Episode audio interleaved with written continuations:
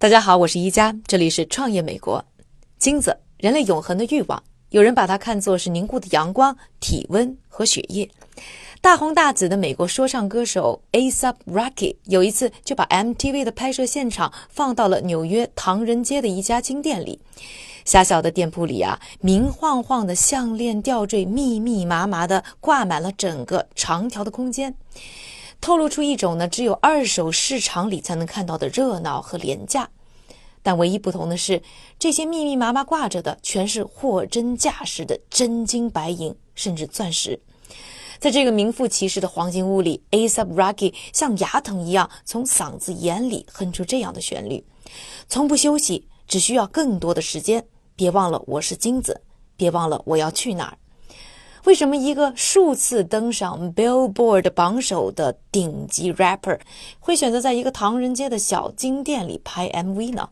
原因很简单，这个啊是他的纽约干妈 Golden Mother 黄金老妈开的店，连这段歌词都被认为是对这个永远开店营业的黄金老妈的致敬。在北美流行圈里，如果你不知道黄金老妈 asap eva 没在他的店里买过首饰。你啊，还真不好意思说自己是 rapper，毕竟啊，这个可是连 Beyonce、Capadonna、ASAP、Rocky、Joe Law、吴亦凡都经常光顾的地标式金店呐。说起来呢，你可能不信，光顾过黄金老妈店铺的巨星名流照片和金子交相辉映，贴满了整个店面。嘻哈混小子们可以没爹，但是呢，他们不能没有黄金老妈。毕竟呢，戴上他们家的大金链子，能证明两个问题。一个是他够范儿，第二个就是他懂行。和 Tiffany Cartier 这些传统的高端珠宝店不同，黄金老妈三十一年的老店 Popular Jewelry 端的呢是亲民、实惠、麻利活和童叟无欺的私人定制。如果你身上呢只有十美元，恐怕连高端珠宝店的门都不敢摸。但是在黄金老妈的店里，十美元的维修费就能让你享受像国王和女王般的待遇。他和店员们的温暖照顾下，你可以啊完完全放松，随便看随便试。就算你买不起，对于那些呢从 ins 上慕名而来的粉丝啊，买东西还是次要，能在店里亲眼看一眼黄金老妈的本尊，才是对于他们最大的吸引力。至于这些买来的珠宝呢，只算是只能算是粉丝见面会的纪念品了。而对于呢老顾客来说啊，黄金老妈本人呢，就是纽约的第二道阳光。来到纽约这块地界，还能不跟老妈打声招呼吗？千万不要以为呢，黄金老妈是个美艳的不老仙女，她呢是那种在各地唐人街随处可见的臃肿大妈，穿着呢宽大的 T 恤，脚蹬呢坡跟运动鞋。当她晃着矮小的身躯从大街走过，谁可能都不会多看她一眼。但是她就是有这个魔力，让一群呢只对年轻辣妹来电的嘻哈小子俯首称臣。她毛躁的染发、稀疏的眉毛、柔和的双下巴和细腻的双手，时时散发出一种跨越种族的母性光辉。当她双手交替在柜台上冲你微笑时，你似乎看到的却是曼哈顿光芒万丈的蒙娜丽莎。有人说啊，黄金老妈才是纽约珠宝界真正的女元老，这个一定会让 Tiffany 和 Cartier 的创始人急得在坟墓里打转。他刻意维护着亚洲嘻哈阿姨的形象，你说她时髦也好，违和也罢，其实呢也算是一种呢精明的商业策略。一九八八年十月八日，老妈的 Popular Jewelry 开店，当时呢年头不好，他们呢不想只为中国人做生意。黄金老妈的脑子里呢没有什么种族和潮流概念，她甚至也没什么时间去听什么流行音乐，包括嘻哈。他的目标只有一个：让珠宝店活下去，让自己可以养家糊口。八十年代末，恰好是非裔美国人主导的嘻哈音乐开始呢登上主流市场的时期。贫民窟出身的黑人 rapper 们，为了显示自己呢已经登入了上流社会，喜欢在身上呢挂满金链子，在手上呢挂上金戒指等各种浮夸的饰品。其中呢，出身纽约的 Kurtis Blow 尤其喜欢在专辑封面上赤裸上身，挂满一堆金链子。在他之后呢，有无数的嘻哈歌手呢效仿这种胸肌加金链的造型，从此也奠定了金链在嘻哈饰品当中的王者地位。跟这些嘻哈小子们甚至黑帮做生意，不但决定了黄金老妈要卖什么，还决定了他卖东西的方式。就是黄金比钻石更好卖，成本更低，交易的时候也不用那么多废话。很快啊，他的珠宝店里就挂满了金链、吊坠和门环那么大的耳环。但精明的黄金老妈怎么会只做特定人群的生意呢？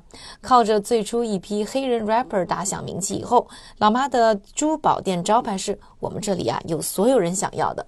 和纽约一样，她的店铺可谓是麻雀虽小。却装着五湖四海的黄金梦，正这一点造就了老妈的黄金店与其他品牌的不同。流行珠宝一贯的玩法呢，就是用简单的几款呢打大众市场。比如说，大部分的品牌绝对不会为犹太人推出一个穆斯林不会买的款式，而老妈的珠宝店呢，则反其道而行之。它的店铺呢，呈现出一种跳蚤市场才会有的杂乱无章，恰恰呢，也是因此呢，包罗万象。从恶魔之眼哈姆萨到伊斯兰星月戒指，所有人群都能在他的店里找到或者定制自己的民族款式。他把玩着一大坨各式各样的项链、手镯，就像是在玩一团湿乎乎的金属面团。黄金老妈说啊，她小的时候家里很穷，她的哥哥在二十个同事面前呢，告诉她叫她不要说。自己呢是他的哥哥，因为会让他脸上没光。他的哥哥呢当时有劳力士戒指、房子、珠宝店。对黄金老妈来说呢，他就拥有了一切。当然，在说这个话的时候，他还故意呢是调整了一下自己手腕上的钻石手表，然后呢笑着跟我说，他当时呢就告诉自己，自己一定要改变，让有一天他的哥哥可以告诉所有人，他。就是自己的哥哥，在成为黄金老妈 asap eva 之前，他呢是一个澳门难民家庭里的老九，也是呢最小的孩子。在这个家庭里，所有的人都在为生计不断的操劳，包括七十岁的祖母也都工作到午夜。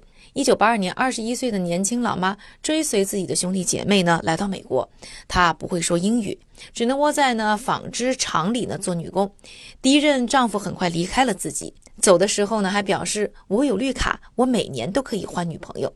但很快呢，她就学会了英语和西班牙语，并用两年的时间还清了债务，也在这个时候找到了第二任丈夫。怀孕的时候呢，黄金老妈终于呢攒够了家底，有了从此名扬江湖的资本，一家属于她自己的珠宝店。Popular Jewelry，但你要是以为呢，老妈的生活从此就高枕无忧，那就大错特错了。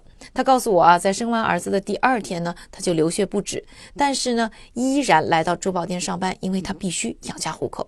开店三十一年，Popular Jewelry 关门的次数用一只手就可以数得过来，其中有一天是九幺幺。